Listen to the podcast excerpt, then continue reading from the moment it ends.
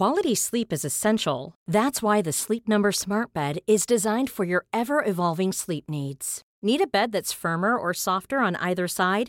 Helps you sleep at a comfortable temperature? Sleep Number Smart Beds let you individualize your comfort so you sleep better together. JD Power ranks Sleep Number number 1 in customer satisfaction with mattresses purchased in-store. And now save 40% on the Sleep Number limited edition Smart Bed for a limited time.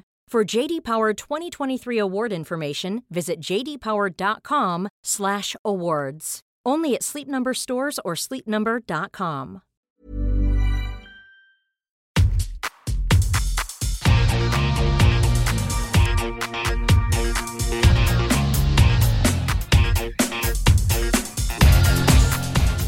Hola, soy Cristina Mitre, periodista y autora del blog de Beauty Mail. Bienvenido a este nuevo episodio de mi podcast, un espacio semanal en el que entrevisto a grandes expertos de la salud y el bienestar para que aprendamos juntos a vivir mejor.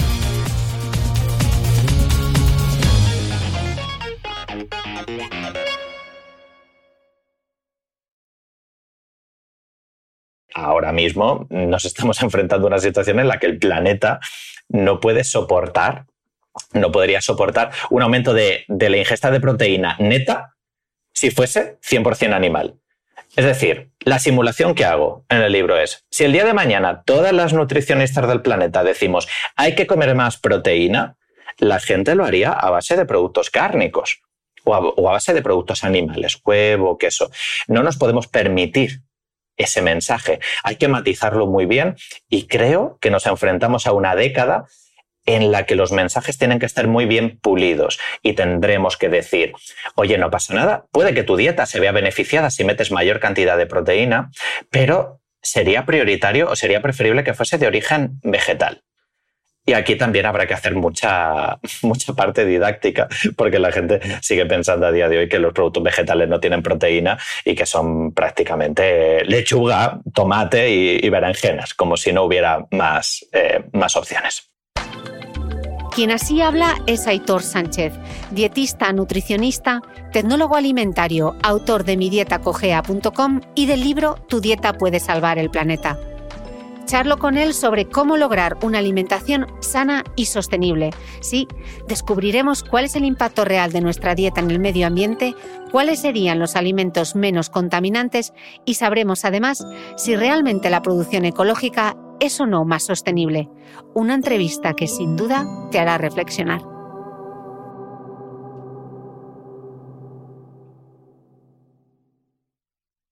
Aitor, bienvenido al podcast. Muy buenas, Cristina. Un placer volver a estar por aquí, pero sobre todo de compartir un rato contigo, que era lo que más me apetecía. Eh, bueno, qué ilusión poder volver a charlar contigo y cómo me ha gustado tu libro, Tu dieta puede salvar el planeta. De verdad, darte la enhorabuena desde aquí. No quiero hacer un spoiler de lo que cuentas en el libro, eh, pero lo cierto es que he aprendido y tomado, sobre todo, conciencia de muchísimas cosas y en este podcast me gustaría aterrizar mucho de estos conceptos, así que haz uso de tu cinturón de seguridad porque vamos a despegar. Aitor, arrancas en el prólogo escribiendo que en nuestro día a día hemos incorporado con una gran normalidad unas rutinas que tienen un alto impacto y las ejecutamos simplemente pulsando un botón, haciendo una llamada, mandando un correo electrónico.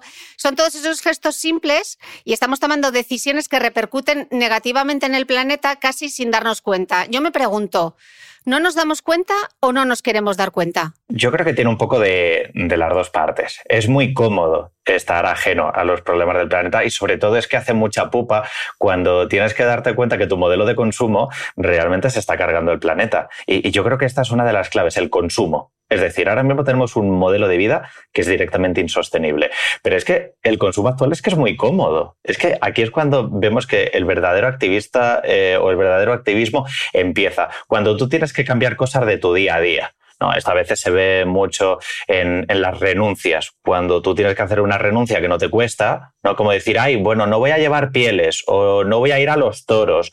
Eh, cosas que son relativamente sencillas y que gran parte de la sociedad y que gran parte de un, de un contexto, de, de un consenso no, no, le cuesta trabajo, bueno, pues están como aceptadas. Pero cuando ya te empieza a tocar cosas del día a día, ¿no? De, bueno, realizar una compra por internet de este producto tan barato y que me venga al día siguiente 24 horas, bueno, renunciar a eso ya nos cuesta. O ir a una gran empresa textil, ir al supermercado y que nos encontremos todo perfecto, eh, baratos los tomates, con la misma forma, que nos podamos pedir un café para llevar con un nuevo envase de plástico. Son esas cuestiones las que verdaderamente friccionan con nuestro día a día. Entonces, yo creo que esa es un poco una parte la que no queremos ver, ¿no? La de, bueno, no será para tanto, al final me voy a encontrar más cómodo echando finalmente este plástico a la papelera de reciclaje.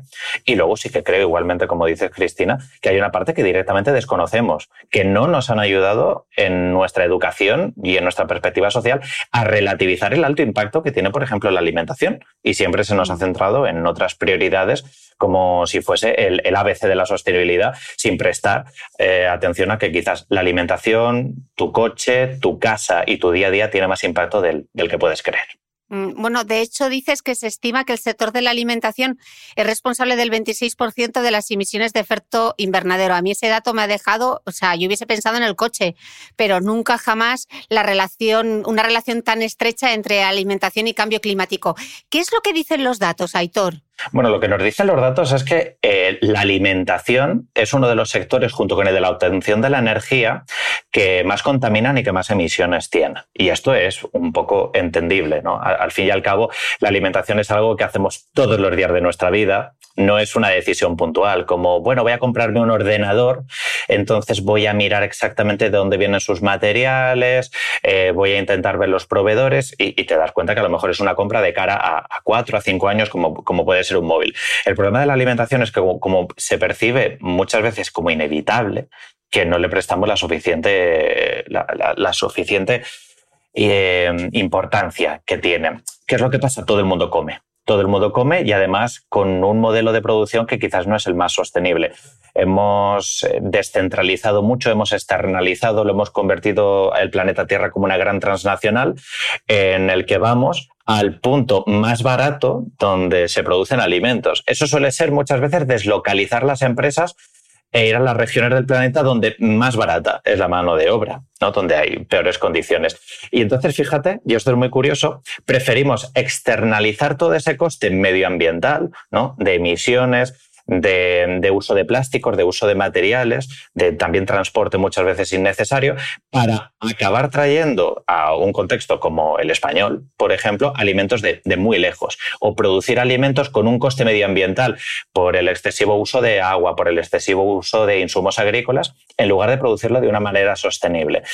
Aquí viene un poco también a decirnos que eh, el problema es que producir ya no solo alimentos, sino producir bienes de manera barata muchas veces va en contra directamente del medio ambiente y también, ojo, no perdamos de vista, de los derechos de los trabajadores que muchas veces son cercenados por el camino.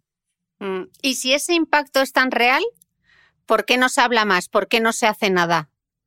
Yo creo que verdaderamente eh, lo que le estamos haciendo al problema del cambio climático y al problema de las emisiones es darle todos los años una patada para adelante. Pero, pero esto en realidad lo, llevamos viendo desde hace tres, cuatro décadas que tenemos que poner la agenda medioambiental en las prioridades de la humanidad que a lo mejor no hay planeta B, que a lo mejor la Agenda 2030 se, no, no, no, se va, no se va a cumplir la Agenda 2030. Y, y como estamos todos metidos un poco en el mismo saco, como que es responsabilidad de todo el mundo y no es de nadie, bueno, pues siempre vamos empujando la bola hacia adelante. Eh, y verdaderamente yo no sé a, qué vamos a esperar. Eh, creo que puede, eh, y lo relaciono también un poco con lo mío, ¿no? Con el mundo de la salud, que a veces eres capaz de mantener malos hábitos durante mucho tiempo porque no ves la consecuencia de esos malos hábitos que estás teniendo. Y entonces ya, ya llegará cuando tengamos 45, cuando tengamos 50 años, no, habrá, no hayamos sido activos durante las últimas dos décadas, cuando hayamos pasado 20 años de nuestra vida sin, sin cuidarnos. Y en ese momento nos arrepentiremos y diremos, ay, si yo hubiera sacado un poquito más de tiempo, ay, si yo me hubiera preocupado de esto antes. Eh, el problema es que yo no sé cuándo nos vamos a dar cuenta. En el 2040, en el 2050, es que hay muchos de esos cambios que pueden ser irreversibles y que ya a día de hoy, algunos de ellos ya sabemos que van a ser irreversibles, como por ejemplo los daños que hemos hecho en el mar. Bueno, de hecho, tú reconoces en el, en el libro que hagamos lo que hagamos, la mayoría de los efectos del cambio climático persistirán durante muchos siglos, incluso si detuviésemos ahora las emisiones, o sea, mañana mismo si las detuviésemos. Gran parte de ese daño ya está hecho y persistirá durante generaciones. Claro, el que te lea va a decir, pues de perdidos al río, ¿no? Ya no se puede hacer nada. Sí, a veces somos muy de autojustificarnos, de bueno, ya puestos a que nos hemos cargado ya el 70%, acabemos con la humanidad, yo no voy a estar allí para verlo. Parece que piensan incluso algunos políticos a la hora de, ignorar toda, toda esta, agenda, esta agenda medioambiental. Eh, sí, y, eso verdaderamente es, preocupante. Fíjate, ¿no? Si, si, parásemos mañana directamente, si mañana desenchufásemos este, este motor planetario, aún así ya no solo es que tardaríamos en frenar la inercia, no, no, es que ya tenemos a nuestras espaldas eh, un cambio que es irremediable. Ya nos hemos cargado algunos hábitats que no van a poder ser recuperados, ya hemos extinguido alguna de las especies y no olvidemos que también algunos modelos de negocio, alguna cultura alimentaria, también la hemos cercenado por el camino, que nos ha desaparecido también mucha, mucha cultura de nuestras generaciones, que ha sido sustituida por una comida sin personalidad, una comida barata, únicamente productiva, con materias primas excesivamente baratas que desgraciadamente pues, no nos aportan tanto como debería. Mm, bueno, haces una predicción en el libro y quiero poner a este podcast por testigo. Dices literalmente, se avecina una crisis alimentaria grave, sobre todo en regiones tropicales y, subtropicales. Danos las claves, ¿qué es lo que va a pasar, Aitor? Bueno, lo que va a pasar es que todo está relacionado. Es decir, ahora mismo vamos a tener una, crisis climática que va a hacer que obviamente aumenten un, grado medio de la temperatura, van a subir los niveles del mar, vamos a tener más inseguridad alimentaria dentro de las cosechas y eso va a aumentar todavía más la crisis migratoria que ya estamos viviendo. Es decir, se, se van a sumar eh, los problemas que ahora mismo estamos teniendo a nivel humanitario, porque si actualmente ya estamos viendo una migración sur-norte en el planeta preocupante, cuando empecemos a tener más incertidumbre, pues esas cosechas que muchas veces, eh, si ya son escasas, con los problemas de lo impredecible que se está volviendo el clima, ya no solo el tiempo, no, no sino el clima que estamos teniendo, episodios un poco más agresivos, va a hacer que las cosechas sean poco predecibles, que se puedan planificar menos algunas de las, de las comunidades más vulnerables, vamos a tener que enfrentarnos a una situación que es muy, muy, muy, muy incómoda, porque probablemente durante los últimos 20 años y de esto tampoco estamos hablando en la agenda, aunque no es la temática sobre la que yo, eh, yo he profundizado, nos vamos a encontrar ante un problema social muy importante y va a ser de cómo las zonas más estables desde un punto de vista climático van a tener que acoger a personas que se muden allí porque han tenido una incertidumbre total dentro de la producción de sus cosechas o de mantener sus casas, sus hogares. Mm. Y, y, dentro de todo este contexto, tú apuntas en el libro que se produce una situación que es cuanto menos paradójica, ¿no? A la vez que va a aumentar ese y que aumenta el hambre en el mundo, siguen aumentando, por otro lado, las cifras de sobrepeso, obesidad y muertes asociadas a enfermedades no transmisibles en todos los continentes, ¿no? Das un dato que es demoledor, que eh, en 2016 el 39% de las personas adultas de 18 años o más tenían sobrepeso, de las cuales el 13% sufrían de obesidad. O sea, mm, blanco y negro. E-, esto es distópico, sí, sí, porque al final Creo que es una frase muy manida que, no es tal cual, pero esto de decir que la mitad del planeta se está muriendo de hambre y la otra mitad se está muriendo de sobrepeso o obesidad, quizás es un poco simplista, los datos no son tal cual, pero nos da un poco la idea de, cómo se está polarizando el mundo de los problemas de la alimentación. Y a lo mejor hay personas que, se piensan, pero, pero, ¿cómo? Si hay tanta abundancia, ¿no? Porque hay tantas personas con sobrepeso y obesidad, ¿cómo es posible que luego haya problemas de malnutrición y, y de desnutrición? Y no hay que perder la perspectiva que gran parte de ese sobrepeso y obesidad se concentra también en países en vías de desarrollo, incluyendo también eh, las partes de Europa, que, esto no, lo perdamos de vista, que España es uno de los países que está a la cabeza en pobreza infantil de Europa y también es uno de los países que encabeza la obesidad infantil. ¿Por qué sucede esto? Muy sencillo, porque este paradigma un poco medieval en el que nos imaginamos que las personas que tienen sobrepeso eh, son familias ostentosas con un gran poder adquisitivo y que tienen ahí un faisán y un juglar que les está eh, cantando mientras hacen un banquete, eso no tiene nada que ver al sobrepeso y la obesidad del siglo XXI. Hoy el sobrepeso es muy cruel con las familias más humildes porque básicamente acaban recurriendo a productos que son muy baratos y los productos baratos en alimentación suelen ser superfluos y ahí es cuando vemos que hay una gran predominancia de galletas, de cereales de desayuno, de harinas refinadas, pasta blanca, arroz blanco eh, y también algunos productos ya preparados que son poco interesantes. No son familias que, por un lado, se puedan permitir económicamente siempre comprar fresco y también en otros países del mundo porque no siempre tienen acceso a tomar frutas, verduras, hortalizas frescas y tienen que basar su alimentación pues en otro modelo de dieta. Mm. Yo sí pienso en la desnutrición, cuando nos hablaban de niños de la desnutrición, tú tienes esas imágenes de los niños de Biafra con, los, con las tripas hinchadas. El contexto de la desnutrición actual es bastante más diferente. Tú lo defines en una frase que me gustaría recoger y es dietas que llenan pero que no alimentan. Así es. Creo que esta imagen de típica ONG de los 90, esta campaña de un niño con marasmo o con kwashiorkor, barrigas hinchadas, ¿no? Esas situaciones, por supuesto, existen, pero no son las representativas de lo que es el grueso de la, malnutrición. Y ahora mismo el modelo de malnutrición que afecta a un porcentaje escalofriante de la población mundial es el de esa familia que tiene sobrepeso y obesidad en un país humilde, que consigue llenar su barriga, es decir, tiene la suficiente cantidad de energía, pero que no obtiene todos los nutrientes de interés, ¿no? sobre todo vitaminas y minerales que, podrían interesarle a, un desarrollo correcto de, de, nuestro ser humano. Así que creo que esa, esa frase es muy definitoria.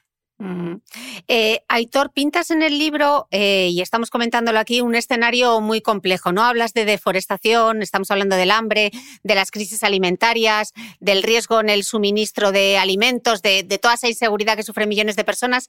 Y seguro que hay eh, quien nos está escuchando ahora y dice, vale, mm, mm, ok, a todo esto, pero yo, ante este panorama, personalmente, yo, Cristina Mitre, ¿qué es lo que puedo hacer?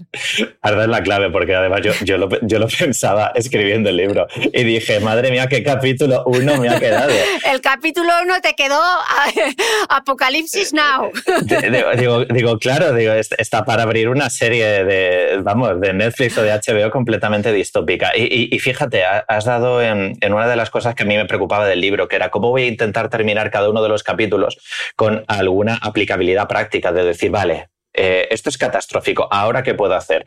Yo creo que, al igual que sucede en, muchos modelos, en muchos modelos, ya, no solo en el alimentario, puede ser el textil, puede ser en la compra de electrónica, hay un momento en el que nos tenemos que plantear cómo estamos consumiéndolo. Eh, mi, mi planteamiento, y creo que intento positivizarlo a lo largo del libro, es que tú puedes tener una, un gran impacto porque no solo hay que quedarnos con este, este modelo mental que muchas veces nos autolimita, el decir, bueno, pero ¿qué voy a hacer yo? Para cambiar el mundo. Total, si somos casi 7.000 millones de personas, porque yo cambie, el planeta no va a cambiar.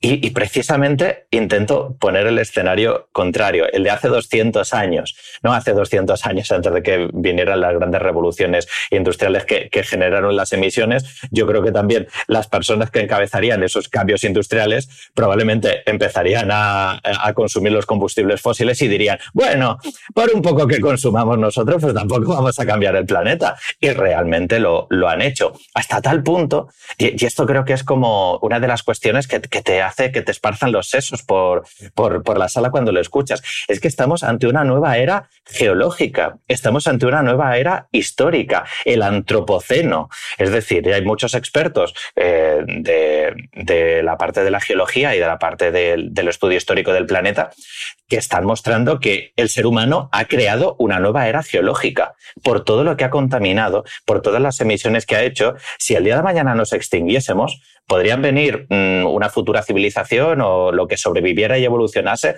la próxima forma de vida inteligente podría analizar este estrato y decir, bueno, esta, esta cantidad de emisiones y esta cantidad de plásticos que estamos viendo ahora mismo en el sustrato es alucinante. Yo creo que lo que deberíamos hacer es empezar a tomar conciencia. No es ni mucho menos, además, mi propuesta categórica de todo o nada es concienciarse y empezar a cambiar todo lo posible, porque esto es una maratón, ¿no? A ti que te gustan mucho. Esto es mm. una carrera de, de, largo recorrido y hay que empezar a cambiar las cosas poco a poco. Y si tú has conseguido mejorar y reducir tus emisiones por la alimentación en un 30 o en un 40% a lo largo de tu vida, pues eso que le has ahorrado al planeta, más el efecto que vas a generar en tu entorno, más el efecto de si algún día formas una familia, vas a poder transmitirle. Y como termino también en el epílogo ahí un poco de, una manera un poco más, más happy, que a lo largo de nuestra vida tomamos decisiones en nuestras empresas, en nuestros colegios, en nuestros centros educativos, en nuestros proyectos, que sí que pueden marcar verdadera diferencia. Entonces, no, no somos individuos atomizados, somos un ser que muchas veces puede generar un, gran cambio en nuestro entorno. Y, por en este ejercicio de aterrizar conceptos, eh, eh, Aitor, y por hacer la parte práctica que también la tienes en el libro, ¿cuál sería en todo caso las elecciones más respetuosas con el medio ambiente y cuáles las más contaminantes? Mira, yo este abordaje lo hago en el libro desde un punto de vista además de la practicidad dietética. Es decir, analizamos cuánto emite los diferentes productos que podemos generar. Pues una berenjena, un tomate, cuánto contamina la ternera, cuánto contamina la leche, cuánto, cuánto un, pepinillo. Y entonces eh, lo llevamos a nuestra alimentación. Hay ciertas partes de nuestra dieta que cambiarlas por un alimento o por otro no tiene una gran importancia, no tiene una gran diferencia. Por ejemplo, avena o trigo, arroz o sorgo o mijo, los cereales o cambiar cereales por la patata. A ver, si los compras locales, si los compras de temporada o con un cultivo que haya mm, seguido unas prácticas agrícolas más responsables, mucho mejor. Pero no se va a generar una gran diferencia. Si nos vamos al mundo de las verduras, ¿no? las frutas, las verduras, las, las hortalizas, vemos un poco lo mismo. Siempre va a estar bien priorizar aquellos eh, cultivos que hayan sido sostenibles. Local y de temporada siempre suma, siempre suma local y de temporada, pero a pesar de que ha sido un mantra, no es lo más importante. Ahora, Luego te iba a preguntar. Ay, ay, ay, si quieres ampliamos ¿Por qué me has muerta con ese tema? Sí, sí. Y ahora vamos directamente a, lo que serían las prioridades. Y es decir, ¿dónde encontraríamos la gran diferencia? La gran diferencia la, vemos en la parte proteica de nuestra dieta, porque es una parte muy variable. Generar proteína, de hecho, desde el punto de vista medioambiental, es un poco más costoso, porque la proteína vemos ahí ya que tiene la parte de nitrógeno, no es únicamente obtener energía. Los cereales son muy eficientes a nivel de cultivo. Por eso el ser humano siempre se ha asentado alrededor de un cereal en diferentes civilizaciones. Lo hemos visto en, Europa con el trigo y la cebada, en Asia alrededor del arroz, en América alrededor del maíz, en África el sorgo y mijo. Es decir, el cereal siempre nos ha acompañado porque nos llena, nos da, nos da energía. El problema es cuando nos vamos a la proteína, porque obtener ese nitrógeno también desde un punto de vista medioambiental es muy caro si lo hacemos con productos animales muy caro, me refiero a medioambientalmente, y puede ser muy eficiente si lo hacemos con proteína de, origen vegetal. Entonces, si tuviéramos que poner la prioridad número uno a nivel dietético, sería intentar priorizar lo máximo posible la proteína vegetal. ¿Y qué quiere decir eso? Que nuestra alimentación haya el mayor número posible de legumbres, que es el grupo alimentario que tiene la proteína vegetal de referencia, y sobre todo eliminar o reducir progresivamente aquellas fuentes proteicas más contaminantes, que son sobre todo la carne y el pescado. Luego hay otras entremedias, ¿no? Los huevos, los lácteos siguen siendo bastante contaminantes, pero a nivel prioritario, sin duda, tenemos la carne como uno de los mayores vectores de contaminación y emisiones. Dos preguntas a este respecto. ¿Por qué la carne de vaca o ternera tiene un impacto tan grande respecto a otros tipos de carne, respecto al pollo o al pavo? Y luego, ¿por qué los lácteos tienen menos impacto que la carne y que la carne de ternera si al fin y al cabo son vacas? Sí, sí, es, una duda muy, muy frecuente. El hecho de que eh, la carne de ternera o la carne de vaca, dependiendo de, la edad del animal que, se sacrifique, sea más contaminante, es porque los rumiantes, en este caso todo, todo el mundo bovino, es mucho más contaminante que, otros animales precisamente por, por, las emisiones que hacen. Esto lo habrá escuchado alguna vez los oyentes, ¿no? Las oyentes de, es decir, los pedos de las vacas, ¿cómo contaminan? Bueno, pues no las perdamos de vista. Las emisiones de metano que, tienen las producciones ganaderas, sobre todo bovinas, son altísimas. Este gas, de cara a hacer la corrección de todos los gases de efecto invernadero, nos da emisiones muy altas. Es mucho más contaminante y tiene mayor efecto invernadero que, simplemente el, el, CO2. Y por mucho que luego nos digan que la ganadería intensiva puede absorber, que los pastizales podrían amortiguar un poco, sigue siendo un modelo de producción anecdótico, anecdótico que apenas representa el porcentaje que nos encontramos finalmente en el mercado o en el supermercado. ¿no? Entonces, ese es uno de los modelos. las vacas son más contaminantes que los pollos y, que el pescado, por ejemplo, por, por esa, esa cuestión de, emisiones. Y luego también porque son animales que, requieren muchos recursos, mucha cantidad de agua, mucha superficie, ¿no? Eh, la, la, superficie para poder darle esos piensos, esos forrajes, esos pastos es muy grande. Y a nivel ambiental, cuando tú tienes que hacer la conversión de bosque a pasto, que esto es lo que está sucediendo en gran parte del Amazonas, cuando tú tienes que cargarte selva forestal para dejar paso o bien a producción de pienso o bien a, directamente espacio a los animales, eso le cuesta mucho al medio ambiente. No por las emisiones en sí mismas de las vacas, sino porque para producir carne como está consumiendo el ser humano en el siglo 2021, en el año 2021, hay que dejar mucho espacio y hay que talar mucho bosque. ¿no? Eh, respecto a lo que has dicho, Cristina, de los lácteos, es una cuestión un poco de productividad. Una vaca, si la matas directamente para obtener carne, vas a obtener un rendimiento menor que si la explotas durante meses para producir lácteos. Ese es el motivo de que al final los lácteos tengan menos impacto ambiental, simplemente porque has sacado muchos más litros durante la vida de la vaca y te ha dado para producir más litros de leche, más kilos de queso pero mm. al fin y al cabo las emisiones del estilo de vida son parecidas, aunque por kilo de carne le tenemos que computar muchísimo más. Eh, hablabas antes de local y de temporada. Yo a ti te he oído decir eh, hasta la náusea local y de temporada y yo me lo he grabado aquí en el cerebelo y se lo he dicho a todo el mundo y se lo he contado a todo el mundo. Pero en el libro apuntas que el transporte, al contrario de lo que muchas veces pensamos, es responsable de media tan solo del 10% de las emisiones de todo el proceso. Pues ahora estoy súper confundida, ya me lo puedes explicar. Sí, esa es la media. Y ojo, pues tampoco lo perdamos de, vista, que si tú te cambias a un modelo un poco más local y empiezas a contaminar un 10% menos, está bien, ¿no? Pero parece que no es lo que nos habían prometido, ¿no? Nos vamos a sentir un poco estafados. De, yo creía que era, que era la solución.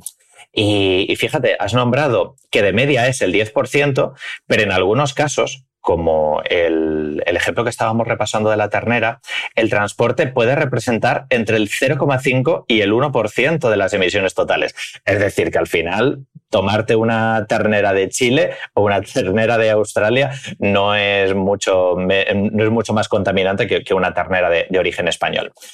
Por supuesto, si reducimos esas emisiones de transporte va a estar bien. El, el problema es que eh, la localidad ¿no? y, la temporada tiene sentido, o mejor dicho, cuando tiene verdaderamente sentido, es por lo que implica. ¿A qué me refiero? Cuando tú estás comprando local y de temporada, no es tanto lo que le ahorras al medio ambiente por evitar el transporte, que no tiene tantas emisiones, sino por dónde estás apoyando un modelo de consumo. ¿A qué me refiero? Si tú estás apoyando cítricos de España, el modelo de producción español es mucho más garantista que si te estás trayendo esas, eh, esas naranjas de países que no tienen una política agraria tan, tan responsable. Cuando tú estás comprando tofu europeo o soja europea, va a tener ciertas garantías que no la tiene cuando la estás importando desde China. Y esto sucede con muchos otros alimentos que están especialmente deslocalizados. Entonces, y por poner un ejemplo, también con el aguacate, cuando tú consumes aguacate nacional, no es por evitar el transporte de traer aguacate desde México o desde Perú, sino sobre todo porque el aguacate que se cultiva en España tiene prácticas agrícolas mucho más responsables y también sociales, ¿no? Ah, porque al menos tenemos un marco laboral europeo en el que no hay tanta explotación laboral, a que sí traemos ese aguacate desde, desde Centroamérica o desde Sudamérica. Mm. Claro, la conclusión sería que a nivel de emisiones, lo que es mucho más importante es qué comes y no tanto cuándo y dónde lo comes, ¿no? Perfecto. Desde el punto, de, la emisión. Eso es. Mm. ¿Quieres reducir emisiones? Deberías cambiar el patrón de dieta y todo el discurso de local y de temporada lo tenemos que seguir manteniendo. Claro que sí, porque tiene una importancia medioambiental, pero sobre todo si consumes local y de temporada, que sepas que tu gran contribución es por el modelo de negocio que estás apoyando y el modelo de productividad que por supuesto va a ser pues un poco más garantista. Mm. Aitor, tú tienes una charla TEDx que a mí me gusta mucho que se titula Todo lo que sabes sobre nutrición puede ser mentira. Y tras leer tu libro, yo creo que ahora deberías hacer un TEDx que se titule Todo lo que haces por el medio ambiente no impacta.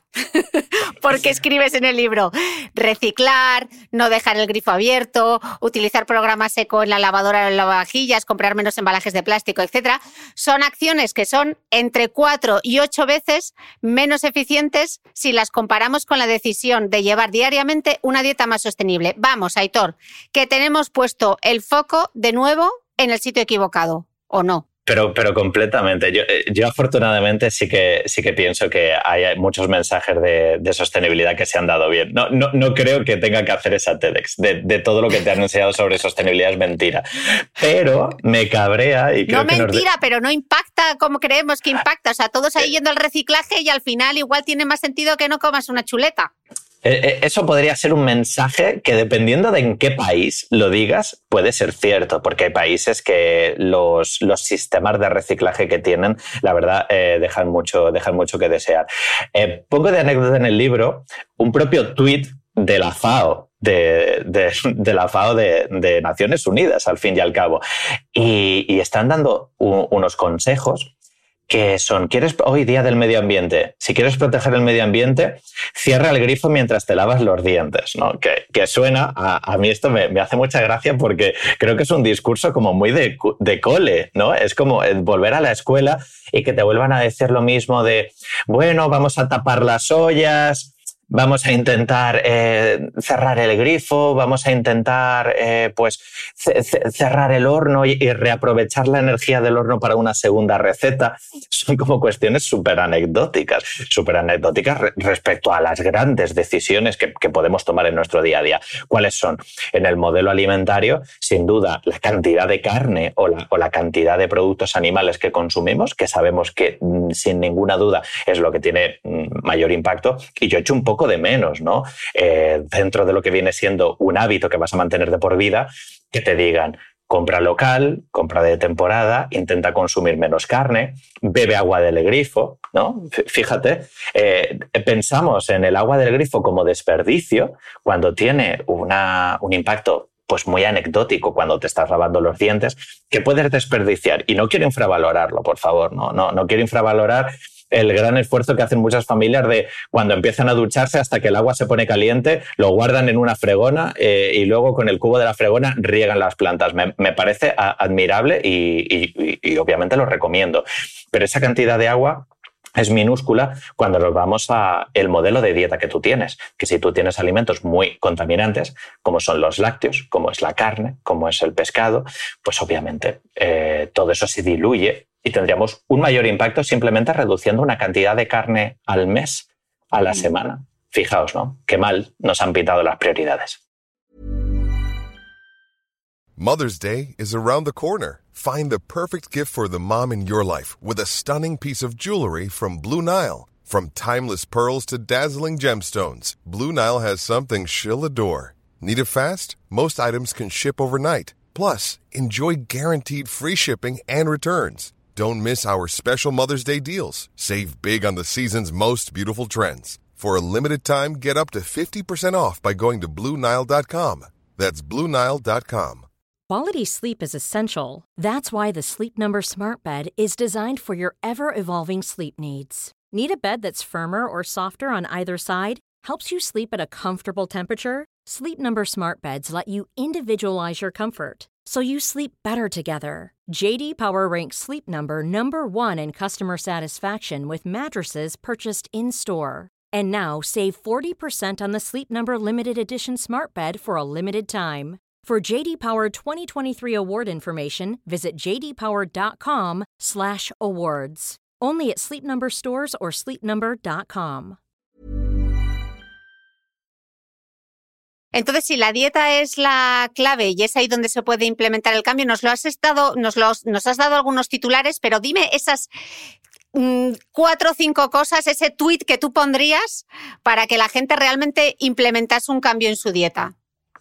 Yo creo que sería, en primer lugar, escoger la proteína siempre dentro de todo el mundo, en la medida de lo que pueda, de origen vegetal. Es decir, ya simplemente haciendo la sustitución una ración de carne por una ración de legumbre, esa sería la fantástica. Luego, si queremos reducir otros eh, animales, mucho mejor. Menos huevos, menos lácteos, perfecto. Pero dietéticamente es importante que tengamos en cuenta que esta sustitución siempre tiene que ser por legumbre.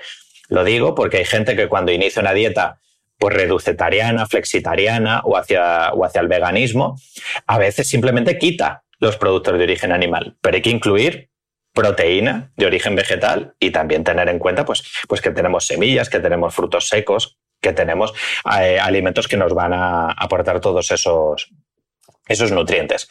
Como segunda prioridad, además de local y de temporada, que, es la que, la que marcaría, me iría también al qué bebemos, porque la bebida tiene una gran diferencia.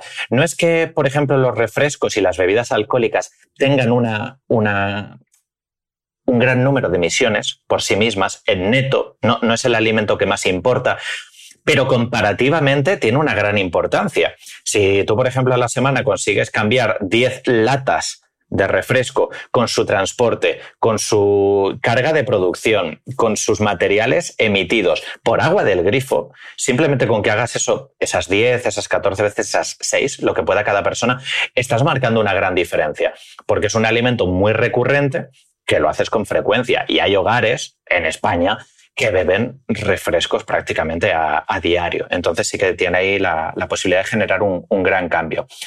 Y luego ya me iría un poco al tema del desperdicio alimentario y al tema de mm. envasado, ¿no? Es este cuarto y quinto pinto.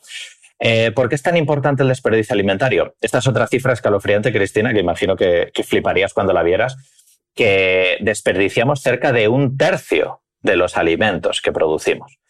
Y yo, y yo sé, además, a mí me pasaba, antes de consultar las fuentes oficiales, que dice, ¿dónde desperdiciamos alimentos? Y, yo pensaba siempre en los hoteles o en los restaurantes, ¿no? De, Lo pienso yo mogollón en los buffets de los hoteles, cuando voy a desayunar, digo, y luego toda esta comida que sobra, ¿qué se hará con ella? Ah, que sí, sí, sí. Y mira que yo me intento terminar todo para que no haya desperdicio alimentario en el buffet. Y nada, y piensas, madre mía, la cantidad de naranja partida que está yendo aquí, la de pan que no se está usando, qué, qué pena, cuánta comida se tira.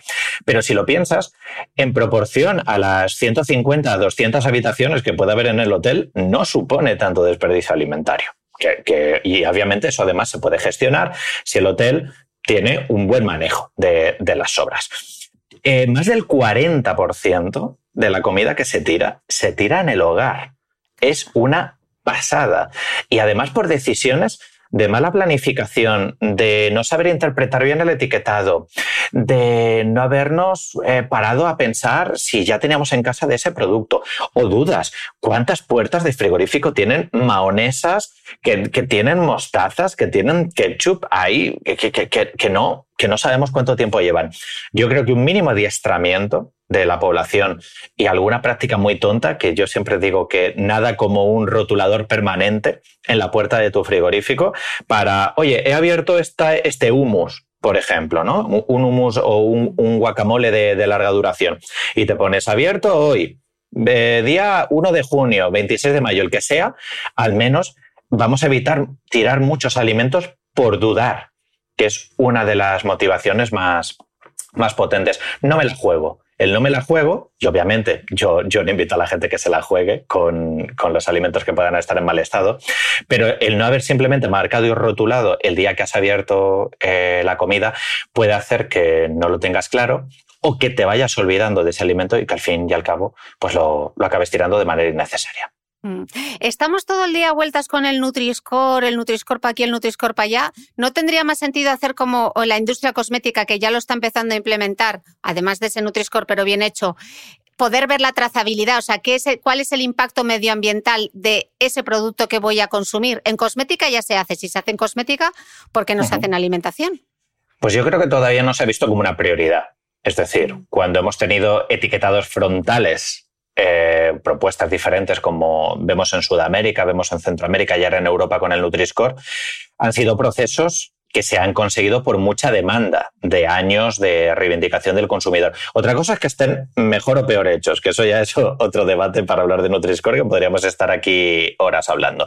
Pero digamos que cuando surge un etiquetado alimentario frontal para indicarnos si un alimento es supuestamente sano o no es sano, es porque viene de décadas de, un discurso, de, una reivindicación. Ahora mismo esto no está en la agenda. A la gente no le suele preocupar el impacto ambiental de los alimentos. Está un poco en alza, pero es que además lo tenemos como desviado, porque si le preguntamos a la población qué piensa o cómo podría comprar de manera más sostenible, seguramente ya vayamos a lo que es esperable. Hay un sello bio, hay un sello ecológico, es esperable que los consumidores digan, vale, pues este es el sello que estoy adquiriendo alimentos de una forma más, más responsable medioambientalmente. Entonces, a mí me parece que va a tardar muchos años, en todo caso, en que tengamos una iniciativa como la que has nombrado en cosmética, trasladada a alimentación. Qué curioso que pensemos que la industria cosmética es la más contaminante cuando la industria más contaminante es de la moda y cuando vemos que también nuestra alimentación es una de las cosas que más impacta en el medio ambiente, que de nuevo tenemos los conceptos un poco equivocados. Sí, y aquí lo peor que tenemos, por ejemplo, con el tema de alimentos ecológicos, es que creo que el consumidor eh, no tiene las garantías que se merece. ¿A qué me refiero? Se ha generado una ley bio, una ley de producción ecológica a nivel europeo.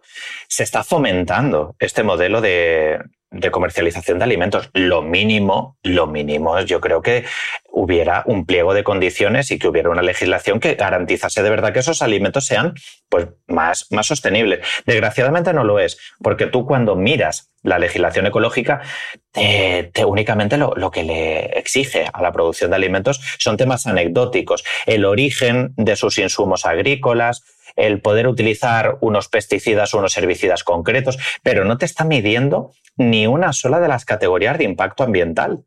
Con lo cual, tú puedes tener la paradoja de estar consumiendo alimentos que sean bio o eco y que no sean, desgraciadamente, tan sostenibles como, como crees. Yo, yo, en el libro aquí mando ciertas propuestas que creo cómo debería ser quizás este etiquetado de lo bio y, y hago algunas reflexiones. ¿no? Una de ellas es, oye, a lo mejor se debería quedar fuera de lo que se considera como ecológico, lo que ya sea contaminante per se. Es decir, si existe, si la ternera es el alimento más contaminante del mundo eh, y tú haces ternera bio y lo único que has conseguido es eh, reducir en un 30% sus emisiones o dejarlas igual, a veces, a lo mejor no tiene sentido. Enfocarlo por todo tipo de alimentos puede ser bio. Tampoco me parece que sea sensato que un alimento pueda ser ecológico únicamente atendiendo a la producción del alimento. Es decir, ¿qué pasa con el cambio de, uso de suelo que tenía antes? ¿Qué pasa con todas las emisiones de agua, de insumos agrícolas que tiene? Y el transporte y luego el envase y toda su conservación. Es decir, no podemos atender a, una parte de la cadena de, de las ocho. No, no, tiene ningún sentido. Y por último, yo creo que la reflexión más importante que me hago como ciudadano es, ¿por qué si yo quiero alimentos más sostenibles, si es una prioridad mundial de salud pública y de medio ambiente, ¿por qué tengo que pagarlo yo más caro como consumidor?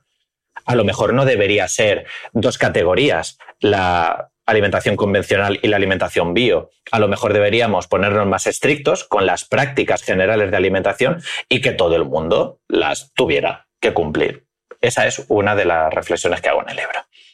Eh, haces otra reflexión en el libro que me ha gustado mucho y hablas de, mm, explicas el paradigma de, quiero volver al tema de la carne porque quiero hacerte dos preguntas más, sobre todo relacionado con, con la zoonosis y con, el, y con el COVID. Hablas en el libro del paradigma del carnismo, de la socióloga Melanie Joy. Me ha parecido súper interesante este concepto porque tú en el momento que dejas de, de consumir carne, siempre hay como cierta sospecha, ¿no? Explícanos este paradigma, Hitor.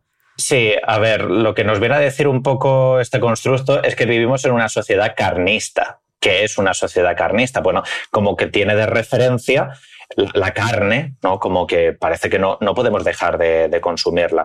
Eh, a mí me gusta muchas veces poner el ejemplo de los bocadillos y sobre todo esto se percibe en alimentación infantil. Si tú tienes a una familia que por lo que sea te has enterado de no le están dando carne a sus hijos, ahí tienes un miedo y es normal, está en lo más profundo de nuestra sociedad.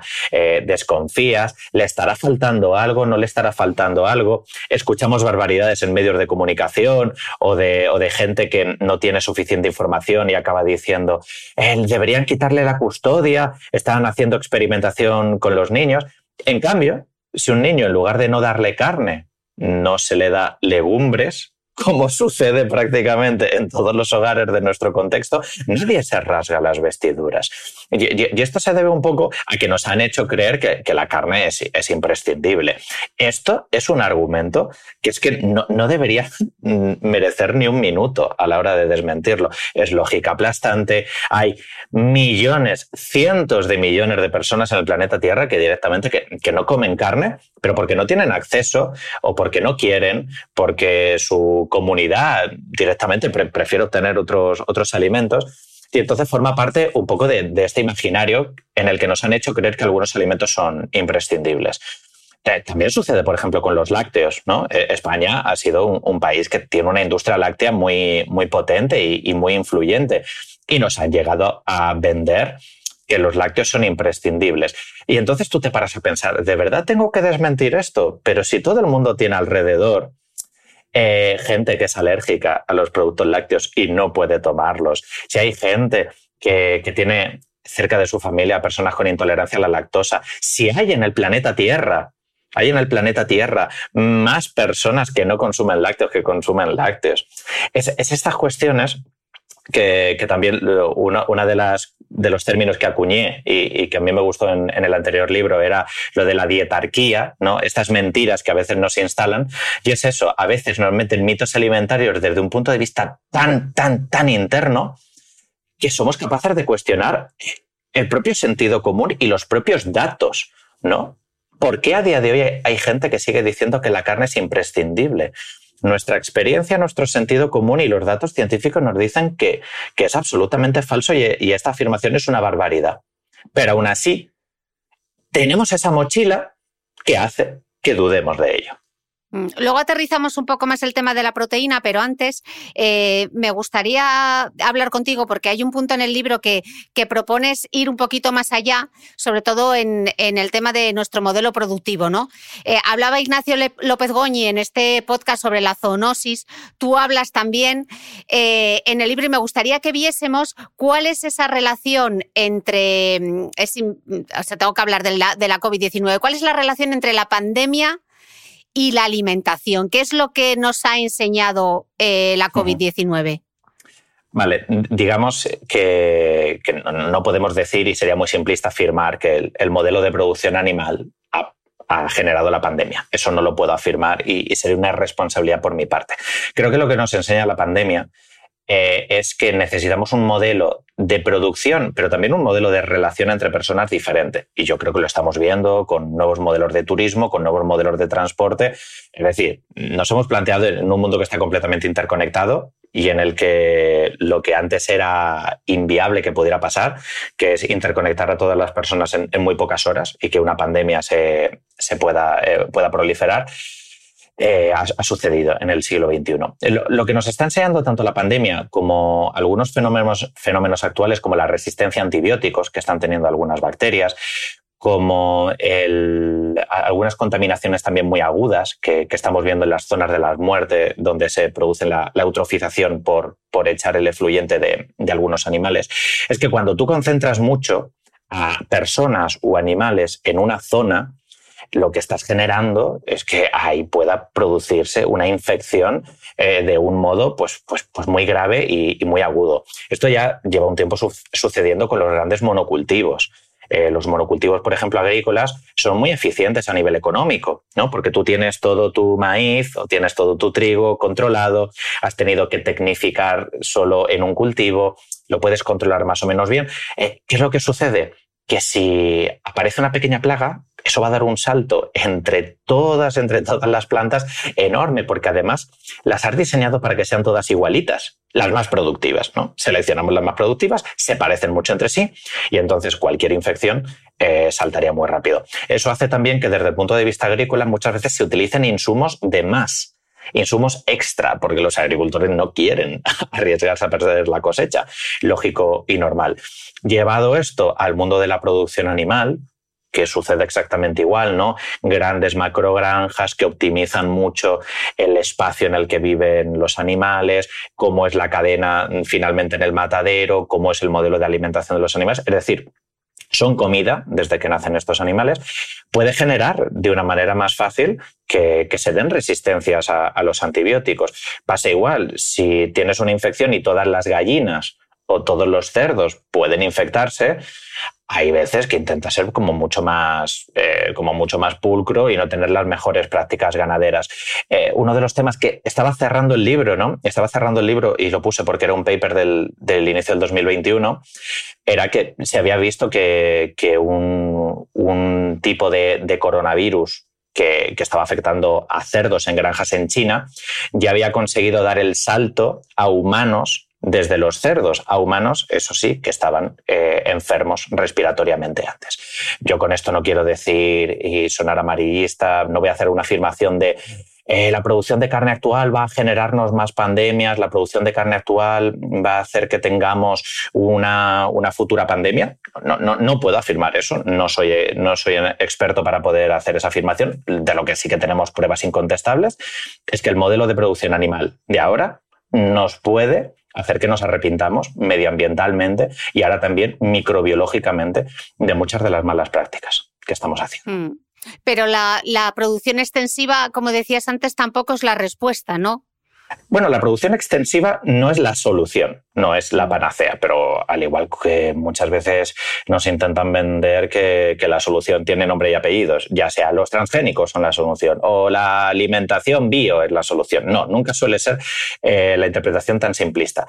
La ganadería extensiva, pues es una práctica obviamente más responsable. Quiero decir, no tienes Explícanos cómo es, Aitor, que lo estamos dando por supuesto. Vale, pues la ganadería extensiva, en lugar de tener poco espacio para los animales y que estén completamente hacinados, sería tenerlos desde un aspecto un poco más bucólico, ¿no? El, que tengan muchas veces acceso al exterior, que puedan parte de su alimentación ser compensada por un forraje, por un pastoreo. El problema, aparte de que con este modelo de alimentación no podemos abastecer a, a todo el planeta porque necesitas mucha más superficie, también es más ineficiente ¿no? Porque mm, necesitas muchos más recursos, muchas más personas centradas en este modelo y que sigue teniendo muchas pegas de la explotación animal. Por mucho que se revista de esta parte romántica del campo, el campo, el campo, la producción extensiva sigue siendo cruel con los animales. Menos cruel, sí, pero cruel al fin y al cabo, sigue siendo una, una explotación animal. Entonces, a mí me parece que cuando se habla de producción extensiva como salida, la veo como una anécdota, una anécdota, porque no va a ser capaz de dar respuesta. Es como cuando a veces vemos estas noticias, Cristina, de la proteína del futuro son los insectos. Porque, porque efectivamente los, los insectos tienen una proteína más barata, se aprovecha el 100% del cuerpo de los animales, pero vamos a ver, no, no, no, veamos soluciones donde no las hay. La proteína del futuro no son los insectos, la proteína del futuro se llama legumbre. Que es, claro que ya es más sostenible, que no tiene ninguna barrera cultural de que me estar dando grillos o saltamontes que no es un modelo de producción masivo que, que, empezaría en el siglo XXI sin saber qué riesgos asociados pudiera haber, que ya lo tienes tecnificado, no digamos que, que la solución son los saltamontes cuando tenemos las, mm. las legumbres, ¿no? Pues pasa un poco con, con, la extensiva. No creo que sea la solución, creo que sin ningún lugar a dudas tiene otras ventajas, también de desarrollo rural, que considero que es importante en nuestro contexto, ¿no? que puede ayudar a regenerar ciertos paisajes, que puede dar empleabilidad en los pueblos, pero que a nivel de crisis medioambiental no va a ser la salida. La respuesta. Nos estamos centrando eh, en, el, tema de la carne, pero en los océanos no lo estamos haciendo nada bien tampoco. Y das otra predicción en el libro. Eh, solo es cuestión de tiempo que acabemos con el, con el ecosistema oceánico al completo. Ya como la vecina rubia me bajo de la vida, Hitor. Sí, a ver, eh, creo que con el mar ha pasado un poco el, las dos cosas que comentábamos al inicio de la entrevista, Cristina, el no, ver, el no verlo y el no querer verlo, porque el mar nos ha parecido siempre infinito. El mar ha estado allí como una gran masa que toda la vida que tiene que albergar debajo, ¿no? Pero desgraciadamente hemos tenido unas prácticas pesqueras eh, que, que, han sido muy poco sostenibles. El fondo de los mares se ha destruido en muchísimos lugares, los corales están en peligro. Y además, el mar es muy sensible desde el, punto de vista de la ruptura de equilibrios. Y aquí quizás la, culpable no ha sido tanto la alimentación con la ruptura de equilibrios de los ecosistemas, que sí, que la pesca tiene mucha culpa, pero todo el tráfico marítimo, también la, pesca intensiva que hubo en su día, la captura de ballenas, eh, puso en, en compromiso el futuro del mar, porque las ballenas en el mar, y esto es muy bonito, que lo he aprendido eh, formándome para el libro, hacen un poco la función en el mar que, podría hacer el viento en, tierra. Son grandes mezcladoras de diferentes masas de agua y entonces eh, lo que generan es mezclas de fitoplancton para que todos los nutrientes que hay en el fondo del, mar puedan ser llevados a la superficie y hacer ese, ciclo una y otra vez. Me parece súper interesante. Eh, le pusimos una, solución parcial. Como humanos hicimos una moratoria con la captura de ballenas y, conseguimos regenerar un poco las especies.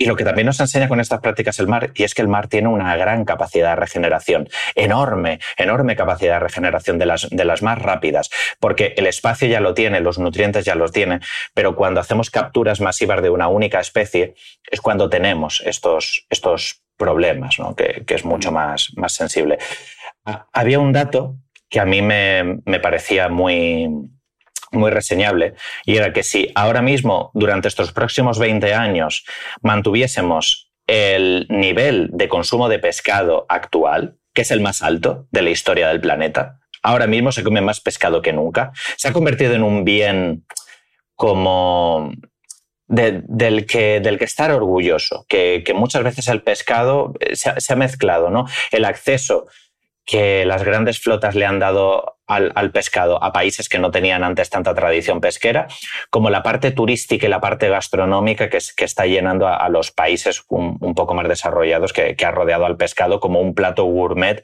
o un plato de, de, degustación. Bueno, pues si mantenemos este consumo de pescado durante los próximos 20 años y también mantenemos la generación de plásticos actuales, en el año 2050 ya hay predicciones bastante fiables de que va a haber más kilos en el mar de plástico que de peces. Es mm, sinceramente escalofriante. Mm. Eh, Aitor, para, para, cerrar ya la entrevista, me gustaría volver al tema de la proteína, porque si nos ponemos como objetivo reducir el consumo de carne y de pescado, que suelen ser las fuentes fundamentales de, de proteína, lo primero, hay mucha presión social y eso somos conscientes. Eh, lo primero que te van a decir es, es que te van a faltar proteínas. ¿Por qué ahora estamos tan obsesionados con la proteína? Es como la gran protagonista. Sí, esto nos ha pasado en dietética por décadas. Tuvimos esta década del todo bajo en grasas que nos acordamos. Vale, y eso fue por los 90. Luego, al inicio del siglo, tuvimos otra década de macronutriente, que fue la época del bajo en hidratos de carbono o bajo en, bajo en azúcares. Y ahora nos estamos encontrando la tercera década del macronutriente, que ahora es todo fortificado en proteínas.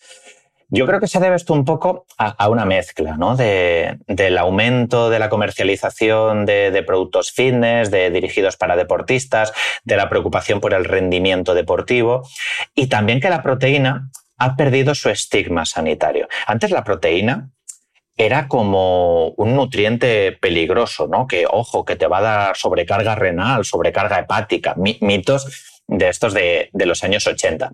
Y ahora la proteína se está viendo incluso como una, un nutriente funcional. De hecho, es, que en nutrición muchas veces la proteína suele estar en el eje de los planes dietéticos que, que hacemos. Y entonces, como se está viendo desde un aspecto hasta casi de dietoterapia, que mejora el rendimiento, que puede mejorar la caquexia, que puede mejorar la recuperación de ciertas situaciones, que es una estrategia también interesante el aumentar la cantidad de proteína en pérdida de peso, se está viendo como un nutriente que tiene muchas ventajas.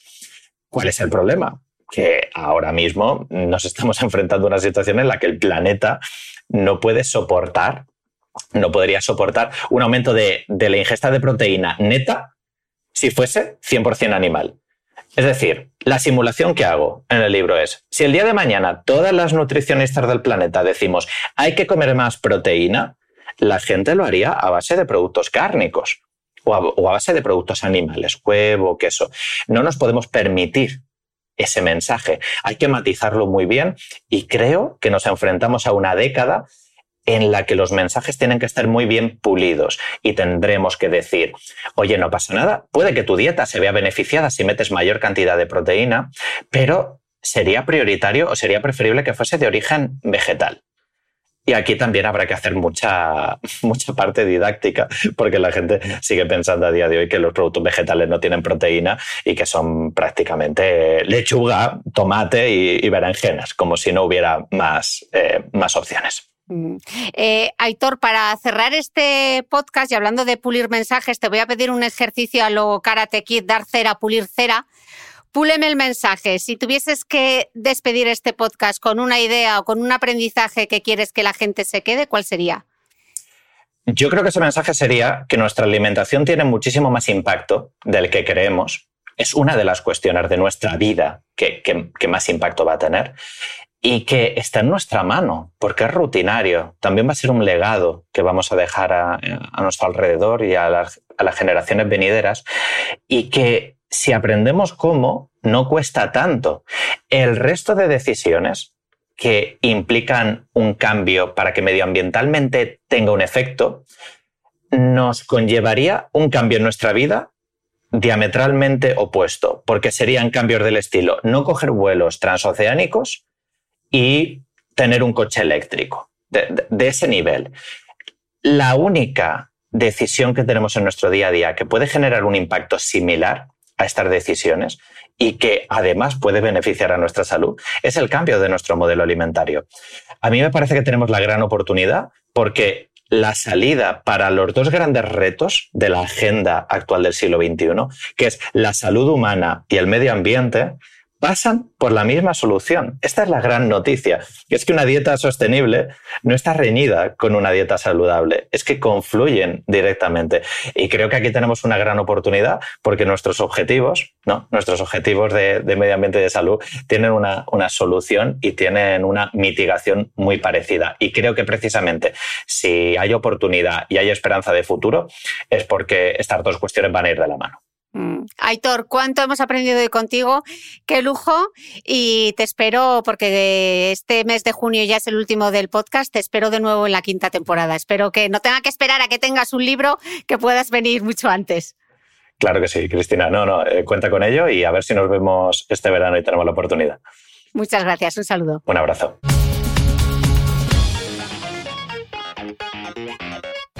No olvides que todas las notas de este capítulo están en mi blog de beautymail.es. Además, si no quieres perderte ninguna entrevista, suscríbete al podcast de Cristina Mitre en tu reproductor de podcast habitual. Y un último favor, si me escuchas en Apple Podcast, regálame unas estrellas y déjame una reseña, porque así ayudas a que este podcast siga creciendo. Muchas gracias y nos escuchamos de nuevo el próximo domingo.